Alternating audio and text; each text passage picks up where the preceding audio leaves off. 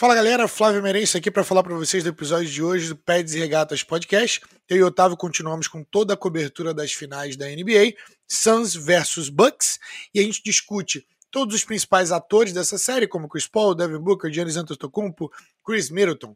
A gente fala um pouco sobre o paradeiro de Devin Booker, a gente, fala, a gente continua impressionado com o corpo e com os poderes curativos mágicos do corpo do grego Giannis Antetokounmpo. E a gente também fala a significância histórica caso o Bucks consiga essa virada e caso o Giannis continue nessa produção estatística histórica dentro das finais da NBA. Você não pode perder, nosso episódio está demais. Ah, antes da gente ir para o episódio, vou deixar aquele pedido para você. Aproveita que você está me ouvindo, já se inscreve no nosso canal, onde quer que você ouça seus podcasts. E aí, quando tiver o nosso próximo episódio, ele já vai estar tá pronto para você, é só apertar o play. Comenta também com a gente o que você está achando. Você pode encontrar a gente no arroba Peds e Regatas no YouTube, Instagram, Twitter e Facebook. E também no nosso e-mail, pedsregatas.gmail.com. Agora vamos embora para mais um episódio. Iguodala to Curry, back to Iguodala, up for the layup. LeBron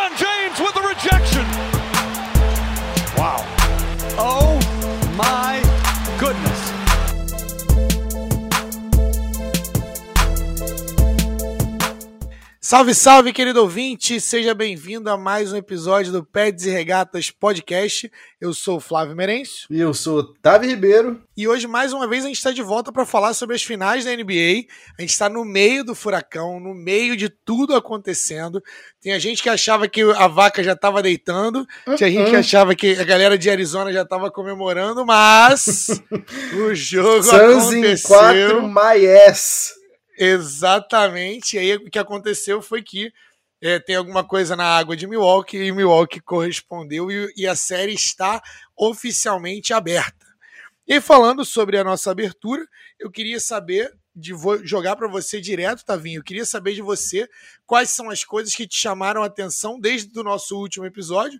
A gente teve, para quem não lembra, a gente teve, a gente estava pré primeiro jogo das finais, né? Muita antecipação, a gente discutiu os dois lados da moeda, mas eu queria saber de você, Tavinho, o que, que mudou ou quais são as histórias e as manchetes que você traz é, que te chamaram a atenção.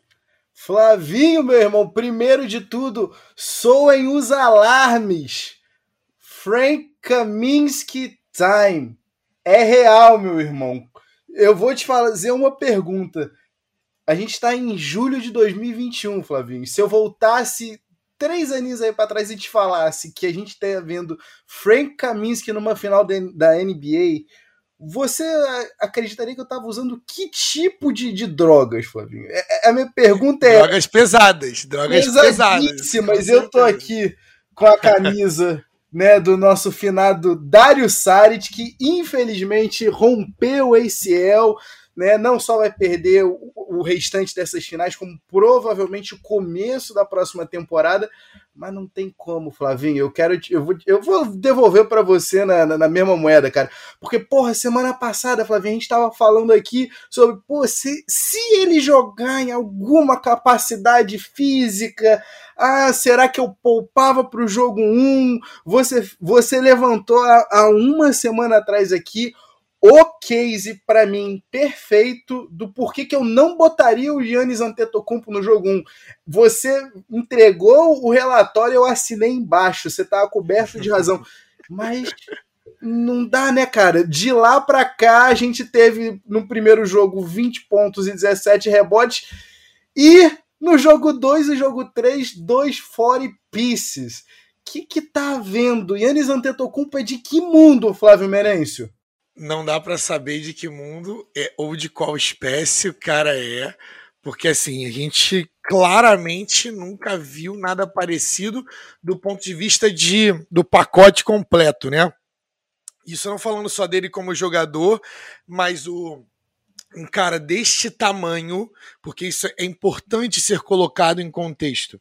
Porque às vezes a gente vê na televisão e parece que o cara como ele se move como um armador, como ele se move como um cara que é pequeno, você automaticamente acha que ele é menor do que ele é. Mas o Kevin Durant tem o mesmo problema. A galera se esquece que o Kevin Durant tem a mesma altura de, de um center, em média, na NBA. E um pivô da NBA é o quê? 2,7, 2,8, Entendeu? Você, você pega um, um, um Boban Marjanovic, o cara tem 2 de 13, 2 de 15. Então, assim, você ter este nível de altura, essa combinação, na verdade, né? De altura, força muscular, capacidade atlética, agilidade, velocidade e ainda talento para jogar o basquete, porque tem pessoas que têm tudo isso, mas não têm o talento para bater uma bola e botar a bola dentro da cesta. E esse cara tem. Então é por isso que a gente se espanta tanto. E, e eu estava ouvindo alguns podcasts essa semana. É, um deles, eu, um cara que eu gosto de ouvir, que é o Nick Wright, do First Things First, da, da Fox, é, Fox Sports, né? É, e eles, eles falaram o seguinte: a gente, por causa do LeBron, a gente se acostuma a ver esse tipo de performance e esse tipo de cara se movendo em quadra. Mas não se engane. Seres humanos deste tamanho e com esta capacidade de força não deveriam se mover dessa forma.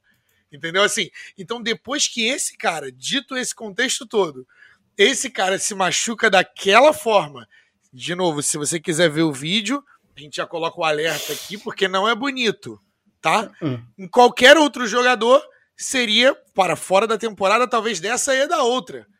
Mas esse cara, ele volta pro jogo 1 das finais, vai pro jogo 2, o cara já manda 40 pontos, e no terceiro o cara manda 40 pontos de novo. Então, assim, o primeiro jogo foi o jogo de ritmo, né? Pra tirar o a enferrujada e tudo mais. E eu, existe algo a se falar sobre isso, né? Que alguns jogadores, eles preferem jogar do que não jogar, porque eles não perdem o ritmo, eles precisam voltar e pegar o, o que eles chamam de é, o ar deles de volta, isso só dá com o ritmo de jogo.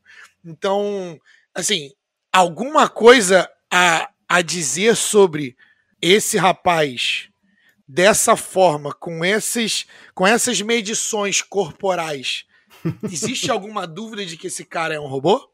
Cara, um robô eu não sei, cara, porque o robô eu acho que aí já entra mais na, na, na, parte do kawaii, no sentido de não, tem, não demonstra emoções, e quando a gente vê o Yannis, né, naquele. É no jogo 2 que ele tá lá gritando no banco, que ele tá Sim. batendo no peito.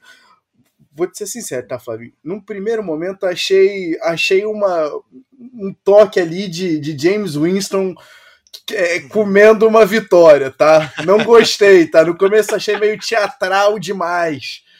Mas no final das contas, mano, eu acho que sou só eu tentando hatear um pouquinho aqui, o que não tem como hatear, né, cara? Porque você vê o teu líder ter aquela lesão, voltar pro jogo 1, quando ninguém tá esperando ele voltar, ter já uma partida, como você disse, de aclimatação com 20 e 17 e no jogo 2, no jogo 2 é, é, eu, eu até esqueci por um breve segundo que ele tinha sofrido aquela lesão.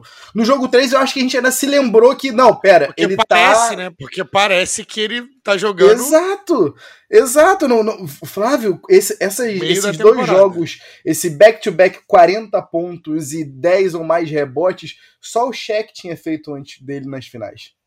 É, o, o, o Bill Simmons, sempre ele, Bill Simmons, o The Ringer, é, trouxe, ele, ele pensando, né, trazendo aqui, a, a, desde os anos 50 para frente, quantas vezes a gente viu em finais uma dominação física, estritamente física aqui, e ele chega numa lista com é, é, Will Chamberlain, Elgin Baylor, Moses Malone, é, e aí ele nem bota aqui o, o Michael Jordan da vida, um, um, um Larry Bird, um, um, Magic Johnson, porque eles eles dominam pelo conjunto da obra, pelo todo, mas por dominância física mesmo, LeBron, e você chega aí no Yannis, né, cara? E aí, Flávio, o que me joga aqui para segunda, para o segundo ponto do destaque que eu queria saber de você a coisa piorou enquanto para ti, o quanto vai ser sofrido para o Suns a ausência do Dario Saric. Eu sei que a gente, eu tô brincando aqui, é claro que eu tenho uma paixão eterna pelo meu croata, Dario que nunca viria, segundo alguns jornalistas da Filadélfia, né? Que coisa, né? Ele nunca viria, mas por acaso está numa final da NBA. É, mas é importante dizer aqui, Flávio, é, sem Dario Saric, o, o, garrafão do Suns, que já era, para não dizer assim, precário para além do DeAndre Ayton, né? Tá ainda mais escasso. Frank Kaminsky tá tendo tempo. E aí, Flávio, eu vou te jogar de volta com mais uma segunda pergunta. Eu sei que o James Jones foi o, o, o executivo do ano na NBA, mas mandou mal ou não mandou e o quão ruim não deve ser o Jalen Smith nos treinos para não ganhar nenhuma oportunidade, bicho. Porque, na boa, o Suns ainda teve, a, foi o que, a décima escolha no draft desse ano? Drafta o Jalen Smith que não joga nenhum minuto, nem nos playoffs, eu não me lembro dele na regular. O que está acontecendo? A saída para o Bucks é explorar o, o garrafão mesmo e aproveitar e ver se consegue lotar o Eiton de faltas? Vamos lá, eu tenho muita coisa para falar, então tenha paciência comigo, você, nosso ouvinte, você, Tavinho, Melhor e me corta coisa. se eu estiver falando muito, mas eu tenho muitas coisas para falar e eu vou começar pelos picadinhos. Primeiro. Frank the Tank Kaminsky, que era o nome dele quando ele jogava por Wisconsin, é, o cara era gigante no college gigante. Então, uma das finais quiser... mais incríveis, Flavinho. Há quantos anos? Parece que a gente está falando de 273 anos atrás, mas Parece. Jalil Okafor e Frank Kaminsky há exatos seis ou seis anos e meio atrás estavam fazendo uma das grandes finais do, do Final Four dos últimos tempos, hein? Que jogo, cara! E a bola era sempre no Kaminsky. Então, assim, a gente se esquece, eu vou falar isso várias vezes, eu vou parecer uma um, uma tagarela aqui, um papagaio repetindo a mesma coisa, mas a gente se esquece a diferença de nível de basquete que há entre a NCAA e o basquete da NBA. São dois esportes diferentes, tá? É, ao meu ver, tá? São dois esportes completamente diferentes, porque eles têm estratégias diferentes, eles têm é, os tipos de jogadores diferentes, o que funciona lá não funciona geralmente aqui. Até, até porque tem. Até o relógio é diferente, tem é, até jogadores que não são tão despertados, né? No college, eles vêm a ser super, super estrelas da NBA. Então, esse é a grande é o que faz do draft ser tão mágico. Então, Frank Tank Kaminsky foi um dos caras mais dominantes como jogador de basquete do college que eu já vi jogar. Outro deles era Tyler Hansbrough, que jogou bastante tempo aí na liga também, jogou no Indiana, jogou no, no Raptors. Eram é, é, Tyler Zeller, outro. Corey Zeller, outro. Então são jogadores. Tudo bem que eu tô falando jogadores brancos e altos, mas assim, é, fora isso, existem outros jogadores que eram muito bons e que eram, não eram necessariamente brancos, mas que, que também dominavam no college e não dominavam na NBA.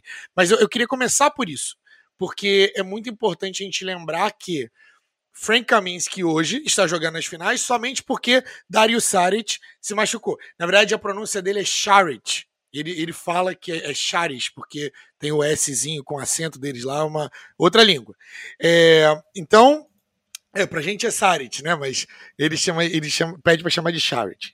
E aí, Frank Kaminsky hoje tá no, só tá jogando, tá jogando ali, tá fazendo seus seis pontinhos, quatro rebotes, só porque o cara se machucou. O cara não iria jogar. Frank Kaminsky ia ficar direto de macacão, não iria jogar na NBA. Tá nas finais da NBA, apesar de estar no time, tá lá muito que bem. Ok. Darius Saric, é, cabe lembrar também que é um jogador ali de rotação, ao meu ver. Eu acho que eu não estou insultando o, o, nosso querido, pra, falando que ele é um jogador de rotação, um bom jogador de rotação. Compõe o time, ele consegue bater a bola, não compromete, chuta uma bolinha de três aqui, outra ali e faz um pouquinho de tudo. É importante lembrar, porque eu acompanho muito o draft, então o draft para mim, todos os drafts da NBA e da NFL são as minhas partes favoritas do ano. O draft da NBA eu ainda sou ainda mais bitolado do que o da NFL, tá? Eu gosto ainda mais, é, porque eu fico tentando prever, porque são menos jogadores, então é, é, o jogo é muito melhor assim de você tentar prever quem vai se dar bem, e quem que não vai. A maioria das vezes a gente erra miseravelmente. Tem scouts long, longuíssimos sobre Casey Ekpala e, e apostou uma grana aí nesses amistosos que eu tô sabendo, hein? Seleção da Nigéria patrocinada com o dinheiro que ele ganha em apostas. O pior, o pior é que o Otávio não me deixa mentir, que eu, a gente já teve essa conversa fora do ar sobre Casey Okpala, que eu trouxe pro meu time de fantasy, porque eu gosto do cara. E eu, eu, acredito que o cara pode ser bom, tem um potencial ali e tal, não, necessariamente super estrela, mas tudo bem. Então, é, é só para dizer que eu vou bater nisso de novo. Dario Saric foi ele, um croata e ele foi é, um dos melhores prospectos de draft em tempos um dos melhores prospectos de draft da Europa em tempos. O cara muito talentoso, muito, muito talentoso. Então, pré-draft, esse cara tinha potencial, né, o que se vinculava, né, de que esse cara tinha potencial para ser o pique número um. De tanto talento que ele tinha, porque ele tinha altura, ele tinha capacidade atlética, ele sabia passar, ele sabia chutar.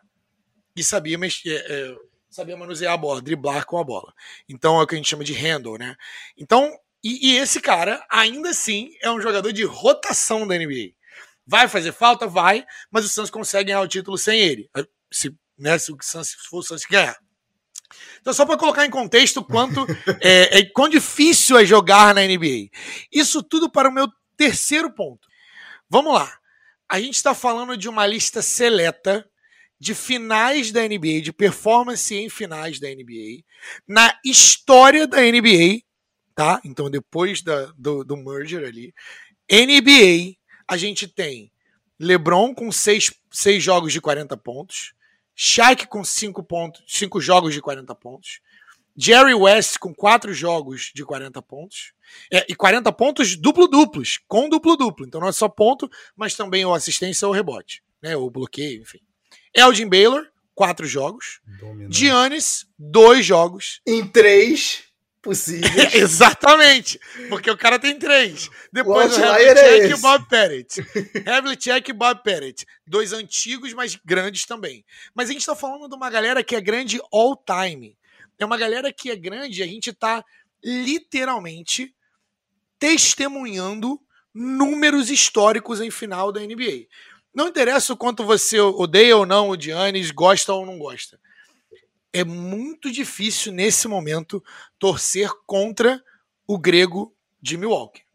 É muito difícil porque pela história, pelo por ele ter sido MVP duas vezes, já foi ali é, melhor jogador defensivo. O cara, tudo que ele passou, tá prestes a final, o maior jogo mais importante da carreira dele, e o cara se machuca.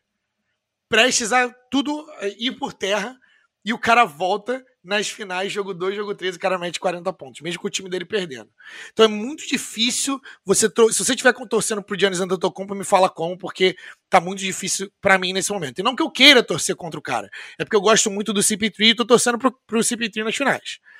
Para passar para você agora, eu, se fosse o Suns, eu estaria com friozinho na barriga, na espinha, na orelha, no cabelo, arrepio daqui e dali, todos os tipos de de vibrações negativas, porque como que você para um cara que está chutando quase 80% da quadra? Eu vou repetir isso para vocês. O cara, o Giannis Antetokounmpo, está chutando quase 80% da quadra em eficiência. Isso significa que 80% do, dos arremessos que ele tenta, ele bota lá dentro. Vocês têm noção do quanto difícil é isso? Geralmente quem, é, quem faz isso é center ou é, os, os pivôzões que ficam ali perto. Né? Às vezes não é center mesmo, ele joga de quatro ou cinco ali. Mas o Giannis ele tá no, na quadra toda, o tempo todo. E no último jogo, ele jogando perto das fortalezas dele, ele não jogou nada de mais de dois metros. De dois metros? Não. É porque dois pés, né? Dois pés, estava tentando traduzir aqui, mas os chutes deles foram todo, todos perto, os arremessos deles foram todos perto da sexta, é isso que eu quero dizer. Então, assim, ele jogando é, perto da sexta, ele jogando perto com 80% de aproveitamento, eu quero saber de você, Tavinho, porque ele colocou o Eiton fora do jogo. Booker estava mal. Ele vai carregar a galera de falta. O que é e quem é que o Santos pode colocar na quadra para parar o grego do jeito que ele está jogando agora, nesse momento. Sem contar que o Chris Middleton andando dando uma sumida, né? Vou falar dele daqui a pouquinho no, na parada. Mas eu quero saber de você, o que que o Suns pode fazer para parar esse cara? Porque vai para o jogo 4 e a gente não sabe, e eu tenho certeza que o Monte Williams não tem essa resposta, que a resposta é não existe. A não ser que você coloque o o, o Mikal Bridges em cima do Frank Kaminsky e vai correndo atrás lá, um atrás do outro. Então, assim, desculpa eu ter me alongado, mas eu precisava tirar isso do meu peito. O que se faz para você marcar esse cara? Antes. Não, não, não tem que pedir desculpa por se alongar coisa alguma. Inclusive, eu quero saber porque tu, tu fugiu só de uma, hein? Eu tô achando que tu patrocinou Jalen Smith na época do draft, hein? Jalen eu... Smith, perdi, perdi o Jalen Smith. Deixa, deixa eu voltar aqui então. Vamos lá. Jalen Smith, vou responder. O quão puto o Chris Paul não deve ficar com ele nos treinos? Bem, a resposta é muito. Tá? Jalen Smith é um cara, salvo engano, ele é de Maryland. Tá? Uhum, e é eu fiz scout dele e o cara, um dos caras, um dos forwards mais talentosos desse draft, tá? Ele é um cara que eu gostava bastante porque ele tem é, outside shot, né? Ele, ele consegue arremessar de fora do, de fora do garrafão. Ele tem um bom jogo de, é, de garrafão também, tem um bom touch, que significa que ele consegue é, colocar a bola na cesta mais vezes do que os outros. E é, o cara se move bem. Então isso significa que ele consegue marcar os que a gente chama de twinners, que são ali os entre 3 e 4, a posição 3 e 4, né? Que são os small forwards e os power forwards. O cara consegue marcar os dois no switch, na troca ali no perímetro.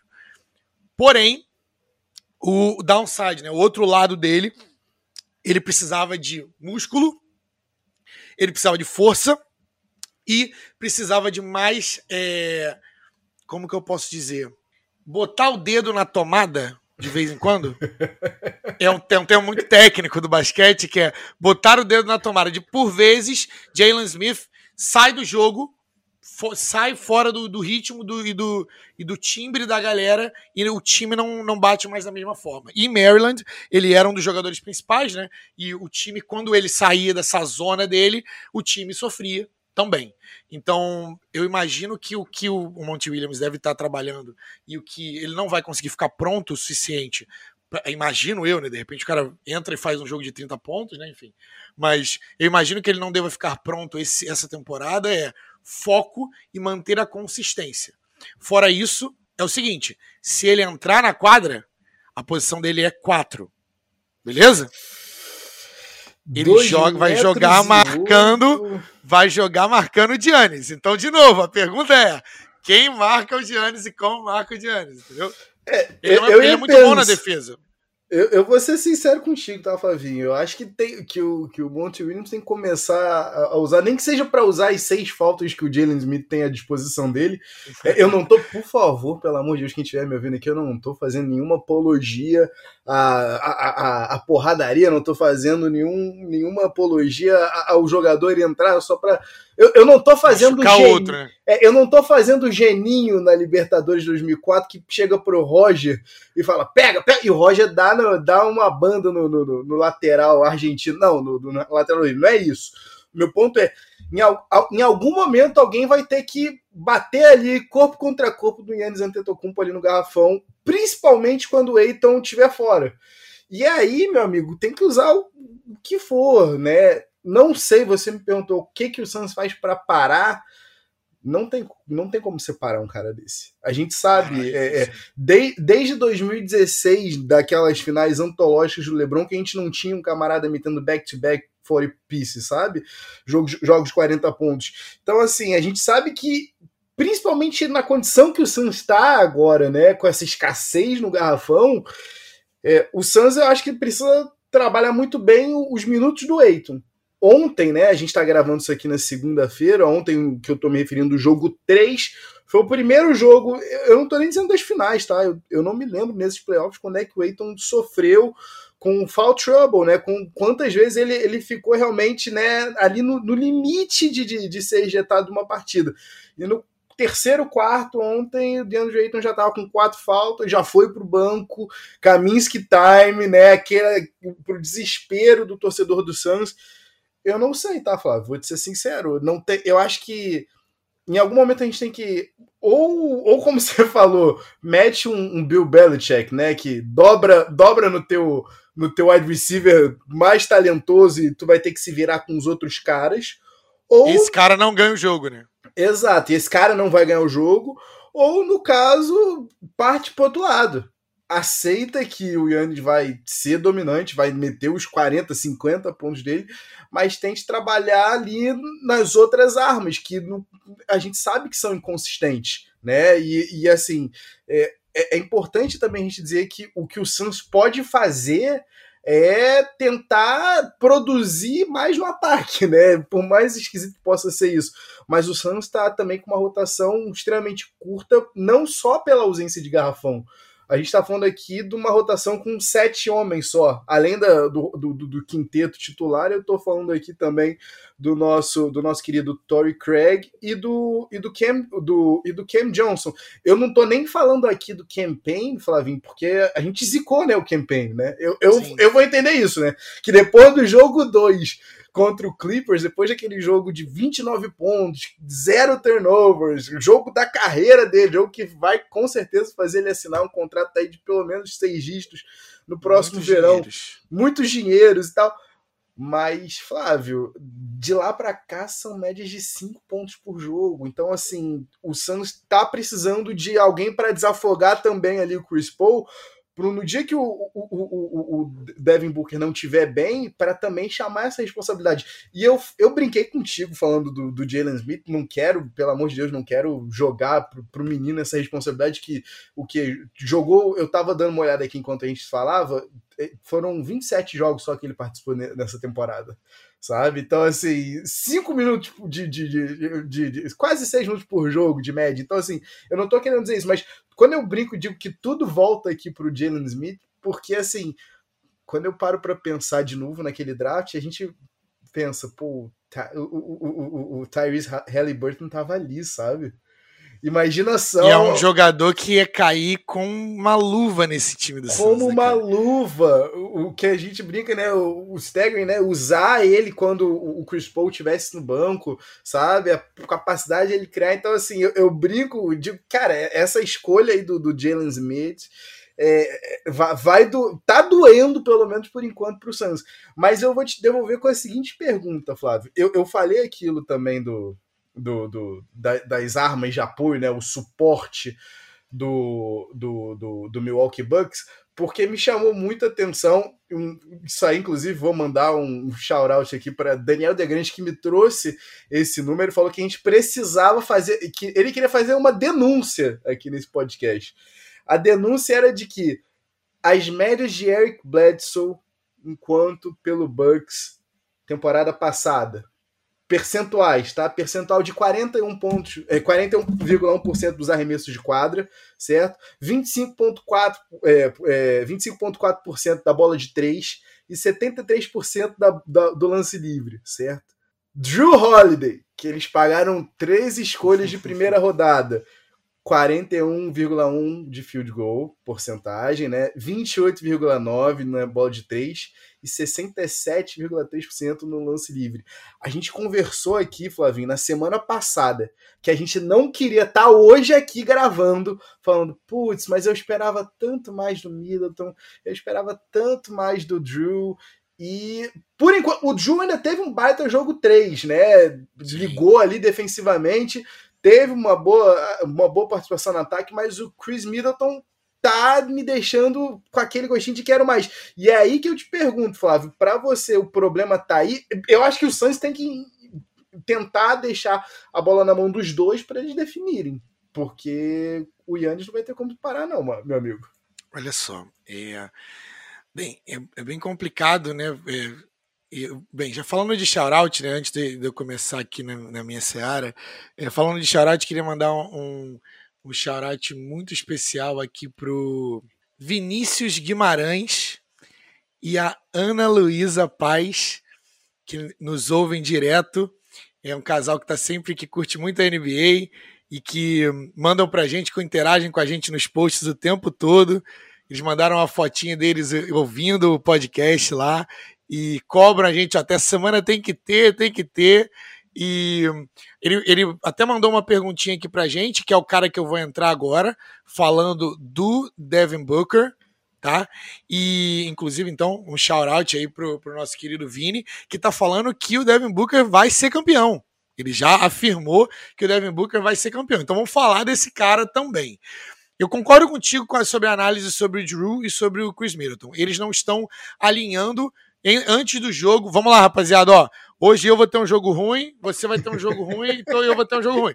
Cada um tá tendo um jogo bom em momentos diferentes. O que, que tá acontecendo? O Middleton teve um jogo bom no jogo 1, E o, o Holiday teve um jogo bom no jogo 3, por exemplo. Só que eles não estão combinando direitinho ali pra galera. Vamos todo mundo ter um jogo bom junto? Como se fosse, como se fosse possível, né? Mas, brincadeiras à parte, o Devin Booker tem um stat por aí, cara, que desde o que ele, desde que ele machucou o nariz, ele tá, é, ele tá arremessando 36,7% da quadra. Hum. E isso é complicado, porque a gente não sabe ali no processo de. É, porque às vezes na adrenalina ali o cara quer jogar, quer jogar, quer jogar, e às vezes isso pode estar afetando, não sabemos, tá? Porque ele não vai falar isso. Às vezes pode estar afetando é, a resistência dele, né, de ficar ali, de ter ar nos jogos, a resistência do cara. Não sei se tem alguma obstrução ali, se não tem, ou se é só é, tá atrapalhando ele, se tá doendo, se não tá, a gente não sabe. Ele nunca é, vai falar isso porque falou na, na semana passada, né, Flavinho, do, do, do, como é uma lesão no nariz, você infiltra mais reticente, né? Com aquele medo de, porra, levar mais uma pancada, o nariz quebrado ainda, né, cara? Quebrado em três partes, é importante de lembrar.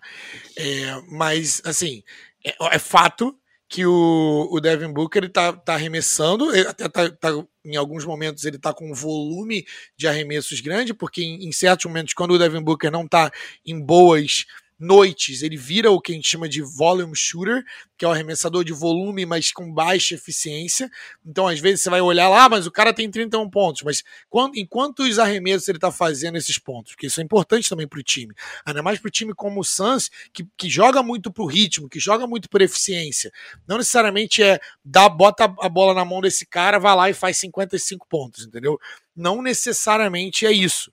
Só que eles vão precisar Lembrando, isso, isso é bem importante, tá? Antes de falar do Devin Booker, lembrando que a gente está nas finais da NBA, depois de séries de playoffs onde todo mundo já tomou bastante porrada, final da temporada, onde é uma temporada curta, e não tem absolutamente nenhum jogador em quadra, exceto talvez Jalen Smith e Frank Kaminsky, que estejam 100% de condição física porque essa galera, o resto da galera jogou muitos minutos na temporada regular e na pós-temporada. Então essa galera tá no final do final do final do do, do tanque. Do tanquezinho ali que dá para poder colocar. Então, é, obrigado aí pelo complemento. Então, cara, o Devin Booker, a minha questão com ele é: tem alguma coisa no nariz dele que tá incomodando? Ele tá jogando 41 minutos.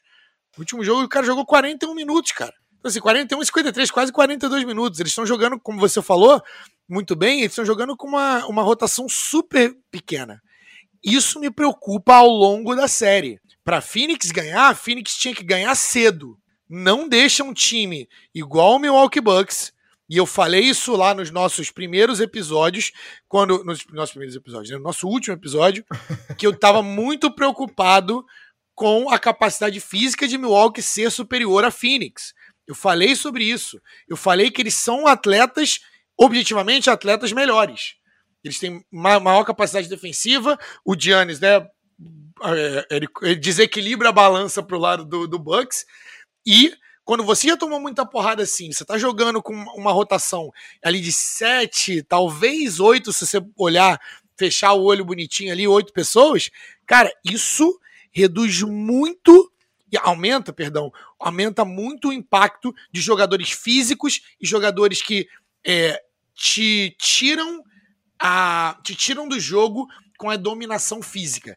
E você tá enfrentando esse cara. Se você deixar ele crescer e se você deixar o monstro vivo, o monstro vai te morder. O lado bom de Phoenix é que os caras tinham bons matchups com Crowder, com Michael Bridges. Não tá funcionando, tá vendo? Não tá, e, e, e, é o que você. Essa frase você falou, e ele, ele sabe, né? Porque depois desse jogo. Ele sente, né? Ele falou, né? Que ele sente como se ele tivesse no auge da força física dele, e ele tem ciência disso. E ele entende que nesse momento ele é o melhor jogador da quadra disparado. Você trouxe muito bem isso quando eu te perguntei na semana passada como é que tu ranquearia o, o teu, o teu cinco, o teu cinco melhores jogadores dessa série. O Chris Paul é, é, é o líder que tu quer para essa série, mas a gente em nenhum momento questionou o Yannis como o, o melhor jogador né, de, dessa, dessa série. E eu acho, Flávio, que aqui talvez a gente esteja assistindo o que sejam os playoffs que vão mudar para sempre a maneira como a gente fala do Yannis Antetokounmpo, porque é aquilo, né? O seu MVP hoje em dia talvez não signifique tanto assim, tudo bem, não quero dizer que não signifique tanto assim, pô, pelo amor de Deus, a gente tá falando do jogador mais valioso da temporada da NBA, pô, é simplesmente a, liga, a melhor liga do mundo. Mas o que eu quero dizer é, a gente meio que como é que eu posso dizer? Perdeu um pouco. O prêmio perdeu um pouco aquela aura do inconquistável, do só os melhores jogadores, porque a gente vê no Jokic um, um MVP sendo varrido. A gente vê no, no, no, no, no Westbrook aquele MVP dos stats. A gente vê no Harden o MVP que, por mais que tenha sido uma produção ofensiva né, pouco, poucas vezes vista na história da liga, a gente ainda sentia aquela coisa. Mas agora a gente está vendo o Yannis onde mais importa superar novas barreiras e quando ele estava mais do que questionado frente a uma estrela que claramente estava mais apta do que ele no, no Duran, ele falou: Não, peraí, eu ainda assim não vou aqui perder. Eu tenho uma pergunta para você e já vou aproveitar para abrir o nosso Crunch Time de hoje. Então, com vocês, o nosso Crunch Time! To Leonard, defended by Simmons. Is this the dagger? Então vamos lá, pergunta. Ela é uma pergunta carregada, tá? Porque é o seguinte. Lá vem. Vamos supor Lá vem. que. Vamos supor que Giannis Antetokounmpo e o Milwaukee Bucks consigam ganhar o título da NBA depois de dois MVPs, depois de é, saídas de playoffs controversas, onde eles eram melhores times, tinham melhores uhum. recordes. Uhum. Você está pronto, assim como eu estou, para chamar o senhor Giannis Antetokounmpo, o grego, de o primeiro e o maior jogador do mundo na atualidade? Eu quero saber isso. Hell no! Hold your freaking horses! Vamos com calma aí, meu amigo. Porra! Eu preciso saber o porquê. Eu preciso saber o porquê. Ah, tudo bem. Esse já... tipo de performance em finais de NBA, se ele ganhar, vai ser de virada. E, apesar de toda a conjectura, batendo o melhor time da liga, que é quando o Lakers caiu, era o Brooklyn Nets, e tirando o maior, porque esse título é do Brooklyn Nets, se, se eles não ganham. Ganhando o Brooklyn Nets de virada, isso é importante, batendo o time que tirou o number one seed. Cara, a história tá do lado desse cara. Ele tem o, ele tem o currículo, dois MVPs. O cara tem ali, e, e, o cara que você ama, o técnico, que é o Coach Bud. Mentira, brincadeiras à parte. Eu quero saber de você, cara. Esse não é o currículo de alguém que tá pronto para pegar a tocha de melhor jogador da liga? E se não, quem que é? Eu posso, eu posso dizer que. É, é, Flávio, porra, porra, não tava pronto para isso. Eu não tava pronto. a, gente, a gente pode concordar que ele, ele foi o melhor jogador nesse ano? Aí eu tô não, aí, aí é o MVP, aí teoricamente é o, é o Jokic, né? Teoricamente é o Jokic. Ai. Eu, eu não posso aceitar um playoff MVP que a gente acordou em fazer aqui no final dos a gente. Mas, não, beleza, mas olha só. A gente concorda que se o Bucks ganhar, ele provavelmente vai ser o, o Playoff MVP? O Playoff MVP não. O Finals MVP. Provavelmente. Tá, o, tá se encaminhando. Se ganhar. É, o Finals é garantido, mas. E o Playoffs MVP também. Playoffs MVP, é, é, eu acho que é uma discussão que a gente vai, vai ter ainda, porque eu tenho alguns argumentos aqui, né? CP3 é, Devin Booker, por que não? Trey Young. Pô, o Trey Young tem um grande currículo para playoffs MVP. Mas, conversa para outra cerveja. Ah. Quero saber se você está pronto, assim como eu, para botar a coroa na cabeça do cara como maior jogador em atividade. E, se não, quem é o maior jogador em atividade? Porque eu sei que LeBron James ainda está vivo, LeBron James ainda está em atividade, mas eu quero saber quem é o maior jogador em atividade. Eu se sei... não é Giannis Antetokounmpo. Eu sei que a gente viu ele ganhando do cara, mas. Eu sei que ele perdeu. Eu sei que ele pisou com a pontinha do dedo na linha, mas não tem como ver o que o Kevin Durant fez contra o Yannis Antetokounmpo e não dizer que aquele ali é o melhor cara. Ah, cara, eu... há mais coisas entre o céu e a terra do que sonha a nossa vã filosofia e muito é mais sobre essa, essa, essa discussão, Flávio. Eu não tô pronto ainda porque eu ainda acho que tem Kevin Durant, mas eu acho que talvez a gente chegou num ponto que Yannis Antetokounmpo falou, LeBron, vem aqui com seu 19 ano da liga para o terceiro lugar aqui na, na corrida pelo melhor jogador da liga, que o segundo sou eu. Eu, eu, eu, eu aceito dizer isso, mas o melhor ainda não tô pronto, não, Flávio.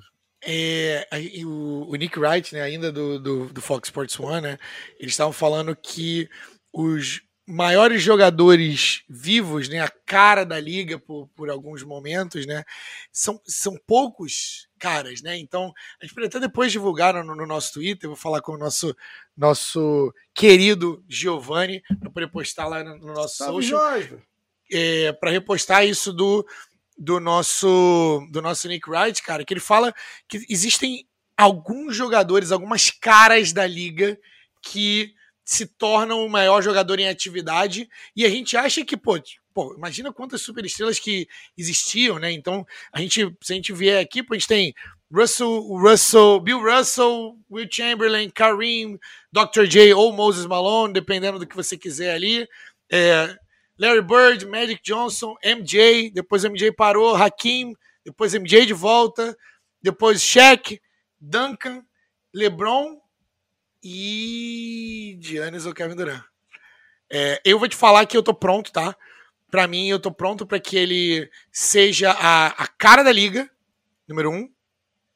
Eu, se bem que eu acho que até o LeBron parar de jogar, ele vai, vai ser difícil de ser a cara da liga, mas eu tô pronto para que ele seja a cara da liga.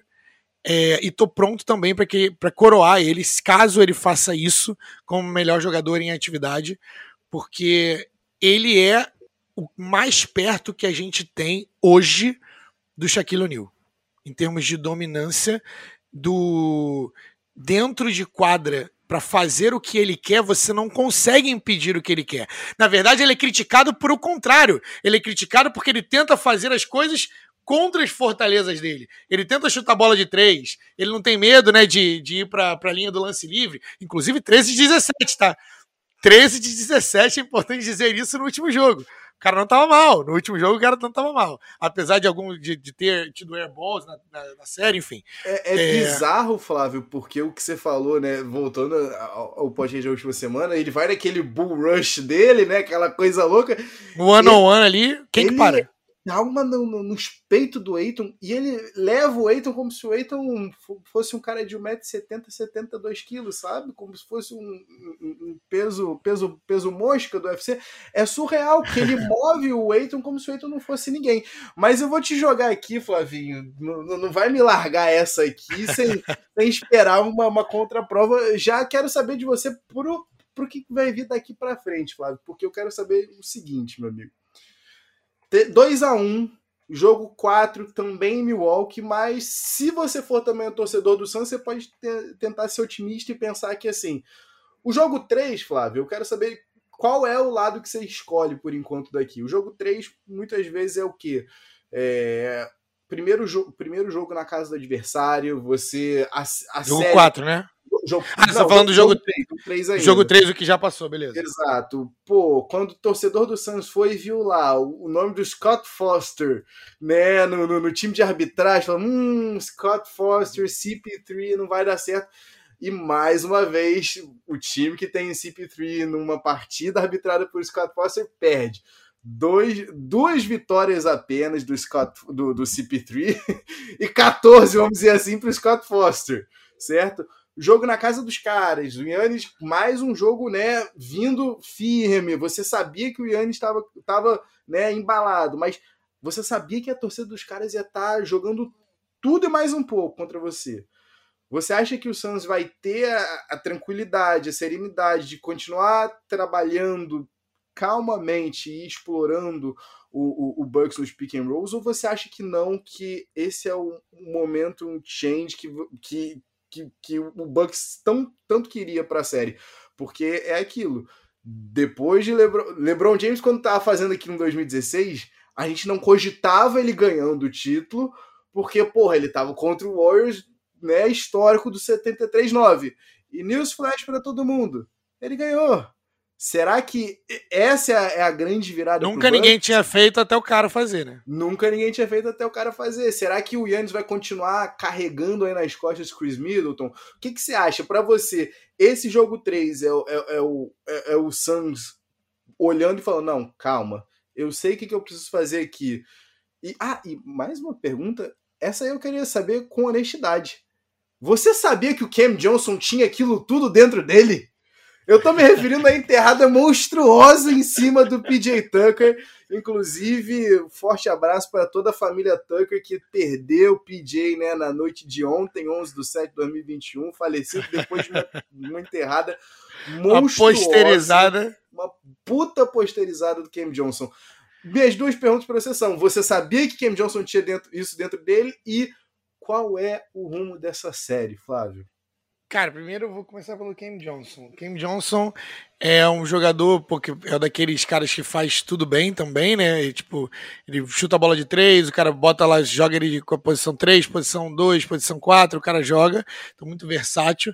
Não, não acreditava que ele tinha isso dentro dele, ainda mais em cima do OG do PJ Tucker. Então, a cara assim, do PJ Tucker significou a, a de todo mundo vendo. Assim, ainda mais em cima do OG, o desrespeito do, do PJ Tucker.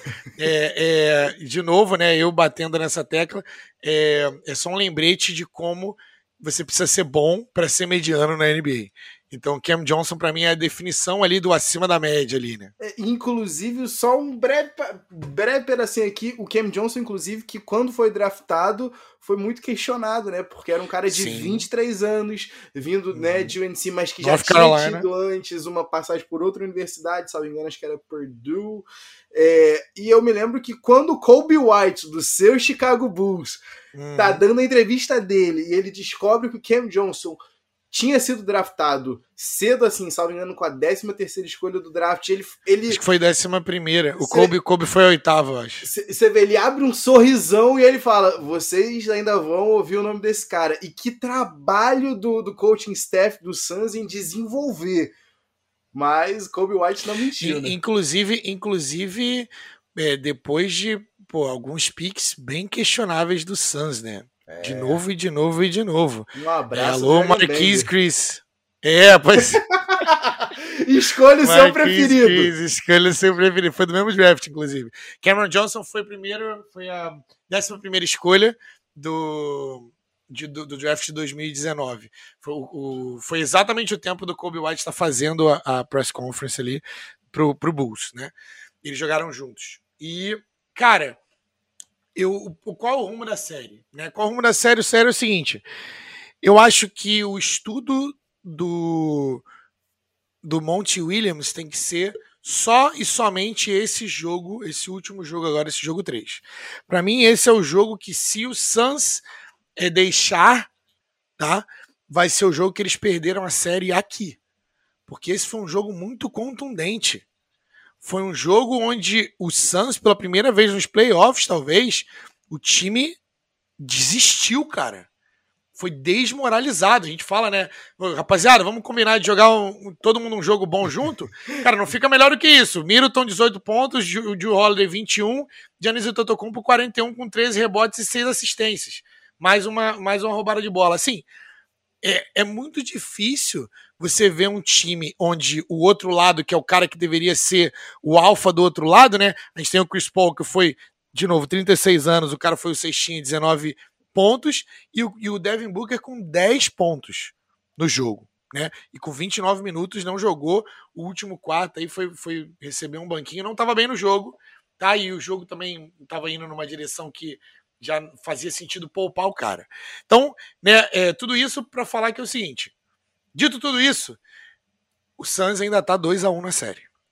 É importante dizer isso, tá?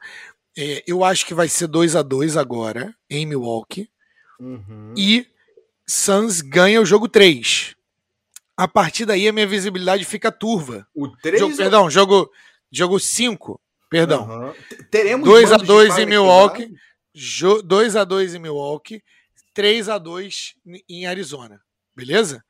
E volta para Milwaukee eu acho que é, se o Suns não matar ali, é jogo 7, total. É, se eu acho, não, né? É, óbvio, é, é, a lógica, né? Mas por que, que eu acho isso? Porque o, o Suns é um dos melhores times dos playoffs em defender mando de quadra. Beleza?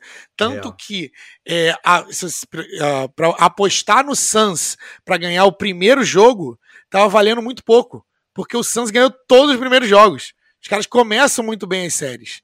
E o Milwaukee já tá acostumado a jogar e a lutar com as costas na, nas cordas.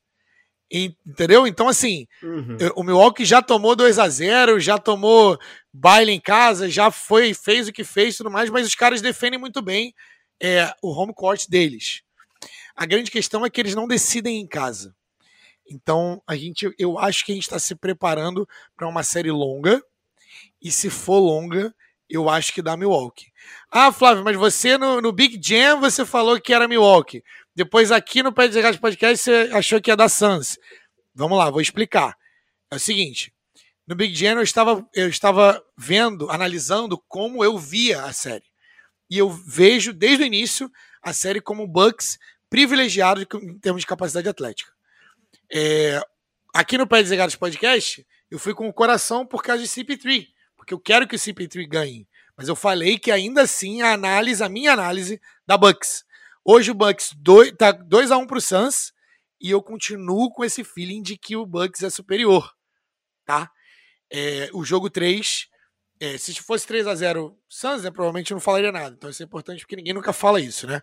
Mas é, esse jogo, o jogo 1, um, jogo 3, né, agora, ele me deu essa sensação de que o Bucks está vivo e se você não matar o monstro agora, cara, você volta para, você vai voltar para Arizona coçando a cabeça. Quero saber agora de você para a gente poder fechar nosso episódio de hoje.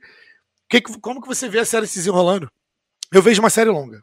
Flavinho, breve, curto, porque eu tô com a sensação de que segunda-feira que vem a gente vai estar tá gravando com a série ainda em atividade, meu amigo. Que, que coisa boa poder dizer isso, meu irmão. Coisa boa.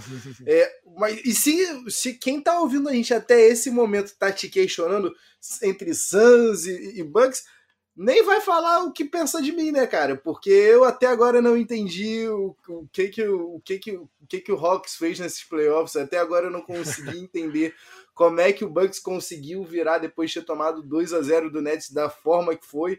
Playoff é isso, playoff é ajuste, playoff é, é o tempo todo a gente vai ver que algumas coisas não estão escritas na pedra como a gente pensou e a real é, eu só quero que tenhamos muitos jogos, porque eu não estou ainda pronto para me é despedir é da NBA.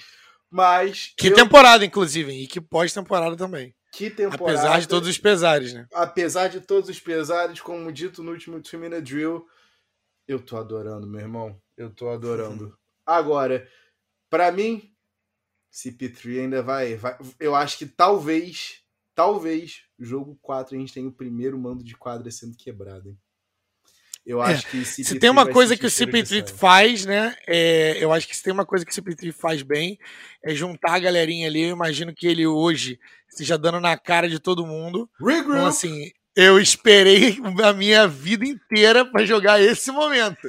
Vocês então, não vão desistir agora. Deixa entendeu? os caras passar. Até o terceiro quarto, você nem vai defender, meu compadre. Tá firme. Eu não quero você sentado com, com problema de, de falta, né, cara? E eu acho que até o próximo jogo, o Jay Crowder vai, vai para uma, pra uma chip shot e vai lá, ih, foi, foi flagrante isso aqui? Foi sem querer, Yannis. Foi que mal. pena. É, é eu, eu, se fosse o Giannis, eu, eu cuidava do joelho dele ali, porque é uma ameaça, né? Mas também a gente não tem nenhum irmão Morris, da família Morris em quadra, então acho, que tá, acho que tá tranquilo nesse sentido. Eu nem falo mais desse joelho, essa porra é de adamante, Flávio. Esquece essa porra. porra pra finalizar, Tavinho, é, diz para os nossos, pros nossos queridos ouvintes que estão escutando a gente até agora, onde que eles podem encontrar o nosso conteúdo. Flavinho, como toda semana, muito obrigado para você que está ouvindo a gente até esse momento aqui. Você sabe onde é que você encontra a gente. Se você está ouvindo a gente até esse momento, tu sabe. Tu sabe. Pode falar comigo aqui no arroba Peds e Regatas, isso aí, Peds e Regatas também no YouTube, no nosso canal, onde todos os episódios que você está ouvindo aqui estão upados também no nosso canal do YouTube, Peds e Regatas, assina lá e também ativa o sininho, que assim tiver episódio novo, já tá lá, você recebe uma notificação e só larga o play quinta-feira, 11 horas, sempre em qualquer que seja a sua plataforma de podcast favorito. Spotify, Google Podcasts, Apple Podcasts, Radio Public, Breaker, onde você imaginar, é só você procurar Pets e Regatas. E se você quiser mandar aquela mensagem pra gente, além de encontrar a gente nas redes sociais, no Instagram, no Facebook, no Twitter, você também consegue trocar essa ideia com a gente no petsregatas.gmail.com. Muito que bem. É, como sempre, fiquem ligados no Two Minute Drill na sequência. Espero que vocês tenham curtido. A gente também. O Two Minute Drill de hoje está sensacional. Você não pode perder.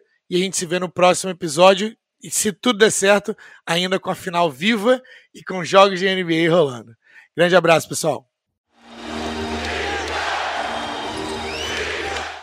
Para o time no Drill de hoje, a gente vai falar sobre o Bob Portis, jogador de Milwaukee. Ele joga na posição 4, posição 5 ala pivô, pivô. Ele é um cara que já passou por muita coisa dentro da liga. Ele, na verdade, tem 26 anos, tem 6 anos de liga, então entrou na, na NBA com 20 anos. E ele fala um pouco na entrevista que ele fez para o The Athletic dos Estados Unidos que todos eles, todos os jogadores do draft chegam como os melhores jogadores de cada uma das suas universidades. Isso mexe um pouco com a cabeça deles, afinal de contas eles acabaram de ficar milionários em uma idade muito nova. E nem todo mundo tem a maturidade para poder lidar com todas as circunstâncias da vida de um jogador é, da NBA fora de quadra.